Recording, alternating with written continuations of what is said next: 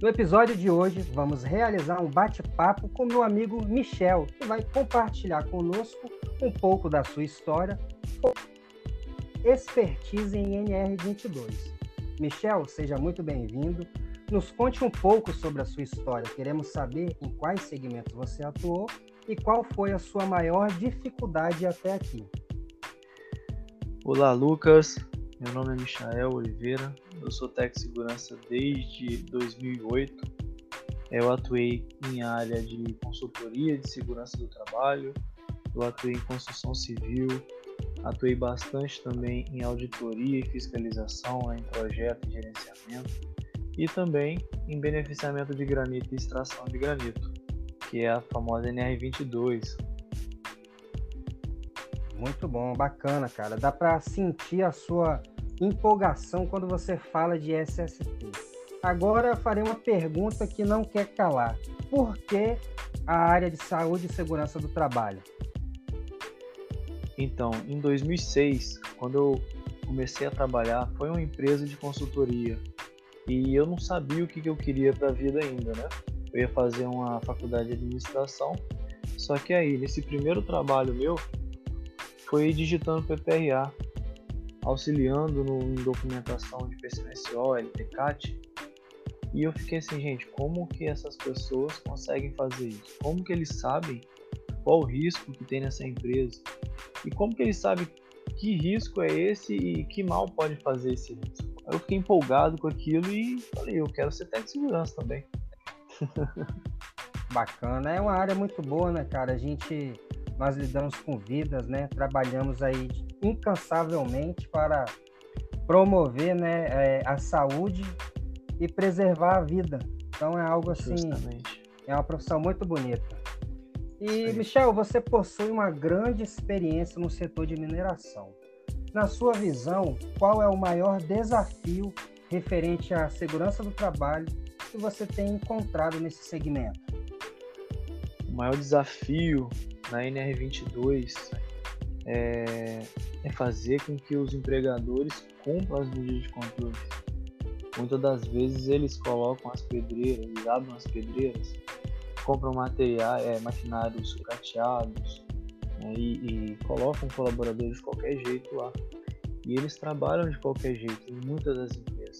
Você passa em, nos interiores, você vê muita empresa largada, gente trabalhando bermuda, sandália, né? Então, você achar um, você ser contratado numa empresa de estação, é, é difícil você no começo tentar fazer com que os empregadores cumpram todas as medidas, porque é algo novo para eles.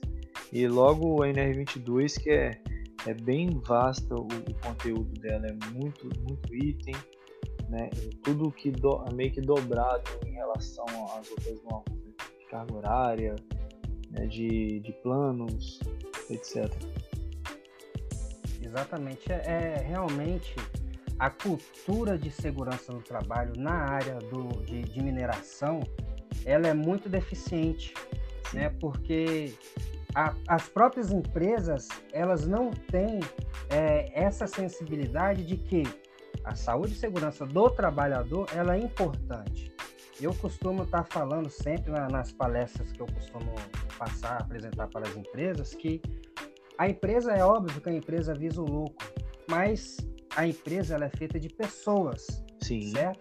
Então, se você não trabalhe né, a conscientização dessas pessoas, você não foque né, em capacitá-las, de nada vai adiantar, não vai ter lucro, porque aí o, o índice de absenteísmo, absenteísmo vai aumentar, o nível de acidente vai aumentar e a produtividade vai diminuir. Isso é, é fato. Então é muito importante assim. Como? E aumentando os acidentes, até a alíquota no FAP vai aumentar. Só tem a perder. Exatamente. E aí tem os impactos financeiros que é gigantesco.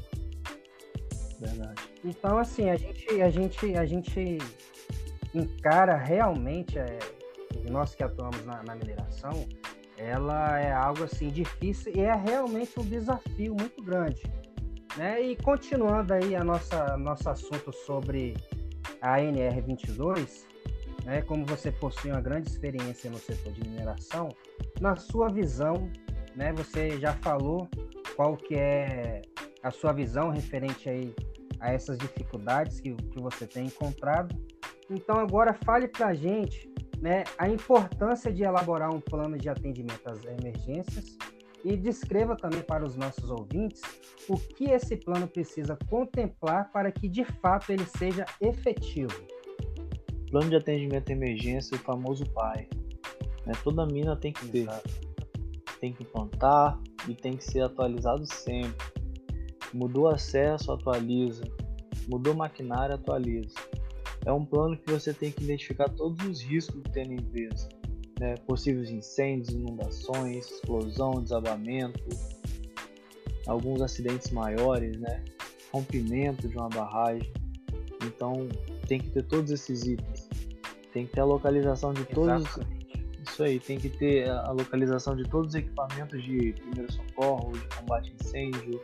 Além de você treinar todos os colaboradores junto com, e apo, com apoio na brigada, né, se tiver periodicamente, uhum. periodicamente esses treinamentos e fazer a simulação. Simulação é, é, de salvamento junto com a brigada. Então é algo que precisa Exatamente. ser seguido, seguido à risca, né? ser atualizado sempre, verídico, nada de Ctrl C, Ctrl V que muitas pessoas fazem por aí. Porque não é isso um é plano é algo... qualquer. Exatamente, isso é algo assim, é um plano que ele precisa ser bem detalhado, porque o, o principal objetivo do plano de ação é orientar, disciplinar e determinar os procedimentos que serão adotados pelos funcionários, em geral, durante a ocorrência de alguma situação de emergência né, na mineração. Então, não pode ser um Ctrl-C ou Ctrl-V. O que vale para a empresa, né, os procedimentos que valem para a empresa, efetivamente não pode ser né, aplicados em outras empresas. Por isso é muito importante fazer um inventário de risco, definir né, um planejamento estratégico e um plano de ação para que você possa tomar é, as medidas corretas em caso né, de, de alguma ocorrência ou até mesmo incidentes. Justamente. Você chega na pedreira para fazer uma auditoria, para fazer uma fiscalização, né, quando solicita um serviço seu, você olha um plano de emergência, está bem genérico. Ah, os acessos tem que ser desse jeito. É, o, o, material de primeiro socorro desse jeito. Tipo, não é desse jeito, não é assim. O, o acesso é esse, esse, esse. Né? O material de primeiro socorro fica na sala 1, na quina tal. Né? Então é, você vai ter o distanciamento da, da do pátio até onde está o, o, os materiais de primeiro socorro. E, tipo, você dá o exemplo do, do plano de trânsito. Por, por, muitas pessoas fazem genérico. Ah, no, na, na empresa tem caminhões, tem escavadeiras, tem pá carregadeiras. Não, você tem que falar, a empresa tem X caminhões do modelo tal, escavadeira do modelo tal. Você tem que descrever, você tem, tem que estar lá, tem que viver aquele documento. Não só um Ctrl-C, Ctrl-V e, especificar, como você falou aí, é muito importante você especificar os locais, os acessos e também todo o maquinário que, que a empresa possui, que os, os trabalhadores eles terão acesso. Então, é algo que realmente precisa ser muito bem des, é, descrito para que seja de fato efetivo, Verdade. certo? Certo.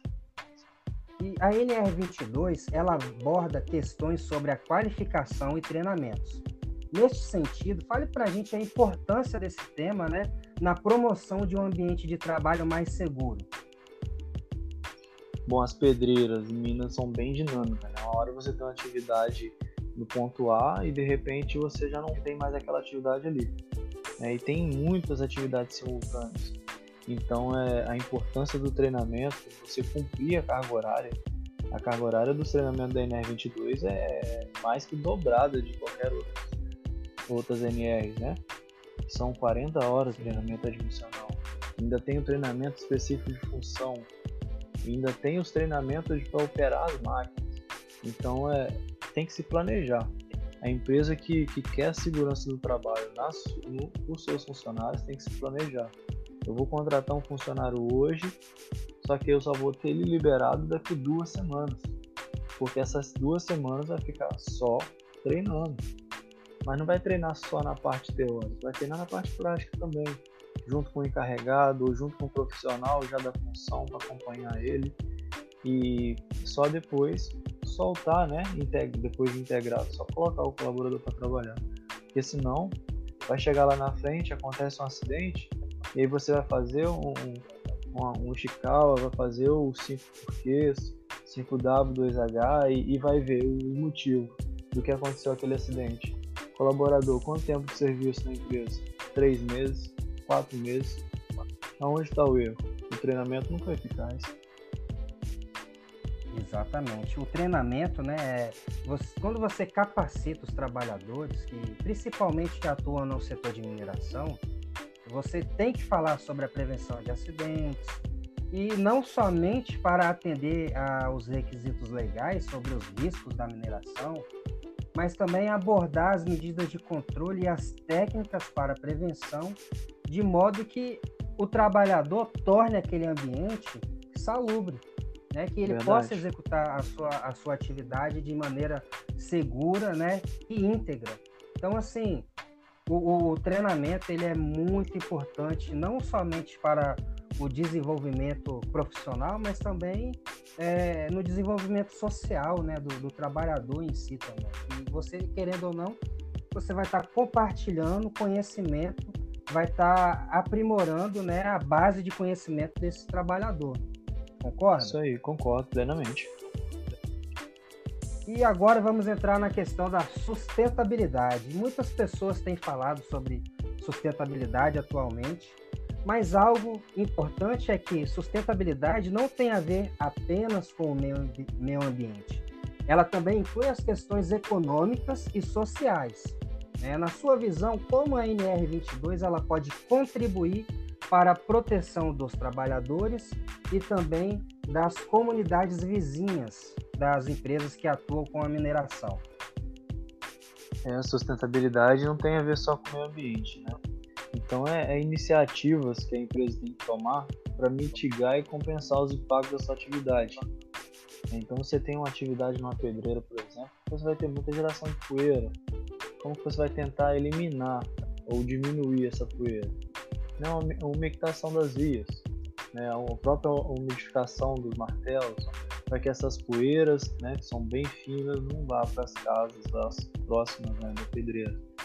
Então, além do desenvolvimento com ações ambientais, criar tipo valores para a comunidade, né? Atividade de recuperação de áreas degradadas, porque você na mesma hora que você está tirando o material de um lado, aquilo vai ficando degradado. O que você tem que fazer? Fazer uma recuperação, um plantio, né? Conservação das áreas verdes, fazer pesquisa também sobre o próprio ecossistema da região, de onde você está atuando né? E o investimento social com as comunidades, né? Fazer projetos, participação junto às comunidades, treinamento de meio ambiente para a comunidade, passar para a comunidade quais são os riscos, quais são as atividades que tem dentro da empresa, para que aquelas pessoas que querem é, ingressar na, numa empresa parecida, né, saber quais riscos tem, já entrar assim sabendo como funciona. Porque muitas das vezes as pedreiras são muito afastadas e os colaboradores são da, dessas zonas rurais. Exatamente. É, faz todo sentido, até porque é, eu acredito que todas as empresas, né, não só as empresas da área de, de extração, de, de, minério e tudo mais, elas precisam desenvolver um, um, um plano que visa o que? A sustentabilidade de forma que seja possível consolidar o compromisso dessas empresas com o meio ambiente e também com as comunidades vizinhas, né? Sim. E, é, de forma que possa, é, em conjunto, traçar alguma, algum plano, alguma medida para garantir que o legado dessa empresa seja positivo para as gerações futuras. Sim. Então, isso é, é um tema extremamente delicado e muito importante também. É verdade. Então, assim, Michel, é, é, finalizando aí, eu gostaria muito, né, de agradecer a sua participação nesse programa, nesse episódio. É, nos sentimos muito honrados por ter você aqui conosco. E eu espero que você volte aqui mais vezes para que nós possamos fazer outro bate-papo em outro assunto, já que você possui uma grande expertise na área de saúde e segurança do trabalho. Ô, Lucas, eu que fico honrado de ter participado, né? Esse reconhecimento. E eu tô aí disposto e à disposição para conversar sobre os assuntos que forem necessários para a gente estar tá fazendo esse bate-papo. Beleza, meu amigo. Muito obrigado aí. Eu que agradeço. Um abraço e até a próxima. Um abração. Fique com Deus.